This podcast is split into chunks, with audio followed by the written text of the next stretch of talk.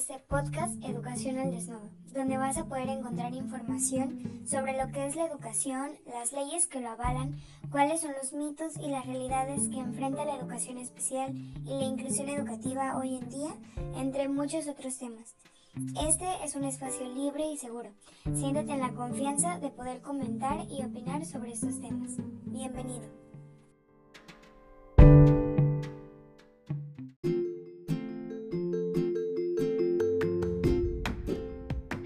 Hola, muy buenas tardes, bienvenidos a este podcast de Educación al Desnudo, con este nuevo tema de asesoría y acompañamiento en una escuela inclusiva. Pero, ¿cuál es el objetivo del asesoramiento? Es ayudar a los centros educativos y a los profesionales a gestionar la diversidad presente en los alumnos y a liderar los procesos de cambio orientados a este fin. Entre las principales funciones del asesor encontramos que da apoyo directo al equipo docente y a los centros educativos, da pautas para la elaboración de materiales, da elementos técnico-pedagógicos que permiten identificar, prevenir y eliminar las barreras para el aprendizaje y la participación. Y se asesora a los docentes en cuanto a la realización de ajustes razonables y apoyos específicos.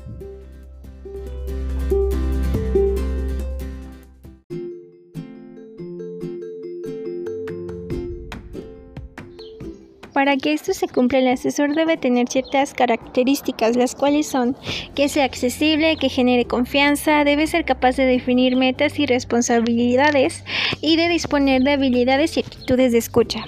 Para poder brindar un asesoramiento se debe definir cuál es el modelo más conveniente para ello. Estos modelos son de intervención, que es la adopción de un planteamiento o programa educativo, máxima fidelidad o imitación posible de su desarrollo con respecto al diseño prescrito y la uniformidad de su implicación por parte de los profesores en los diferentes contextos de aplicación. Estas tienen diversas modalidades de atención, las cuales son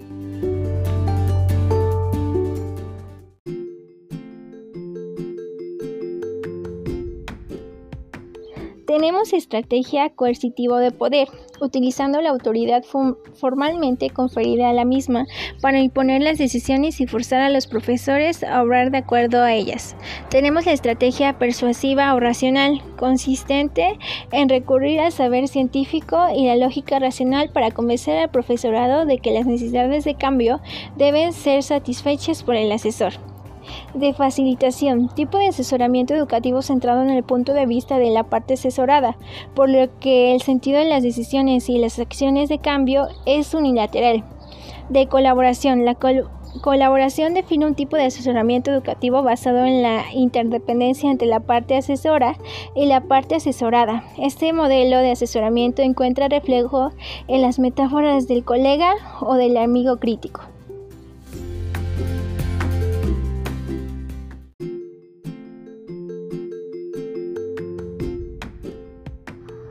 La función del asesor es amplia y debe abarcar diversos contextos en los que se lleva a cabo la realización de una serie de cosas, ya que en la escuela se realiza una coordinación entre diferentes profesionales que intervienen en la vida del alumno, con el objetivo de mantener una interrelación permanente entre los diferentes profesionales. Asimismo, se elabora un plan de desarrollo educativo basado y dirigido por los intereses de las personas y se busca crear un clima de confianza entre todas las partes inmersas en el proceso educativo. En la familia se valora junto con ella las posibilidades y dificultades de la realidad educativa del niño.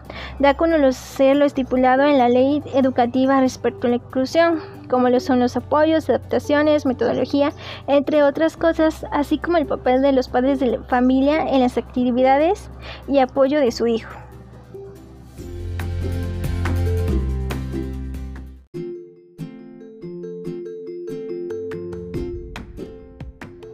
Por otra parte, mencionaré que las asesorías incluyen el acompañamiento, y el acompañamiento es la asesoría calificada que se le brinda al personal docente y a la escuela para promover procesos de formación continua y desarrollo profesional.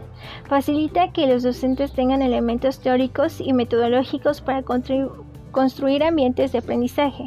El término sugiere respeto a la libertad y autonomía del docente, al mismo tiempo que promueve el apoyo de una manera cercana a su práctica en tiempo, espacio y contenido. A modo de conclusión de este tema, me permitiría decir que se acompaña a la escuela para que ofrezca una educación inclusiva y se asesora a los docentes para hacer una inclusión educativa. Eso ha sido todo por hoy en este podcast. No te pierdas de nuestro nuevo contenido en Educación al Desnudo, que se presentará en la siguiente semana. Hasta la próxima.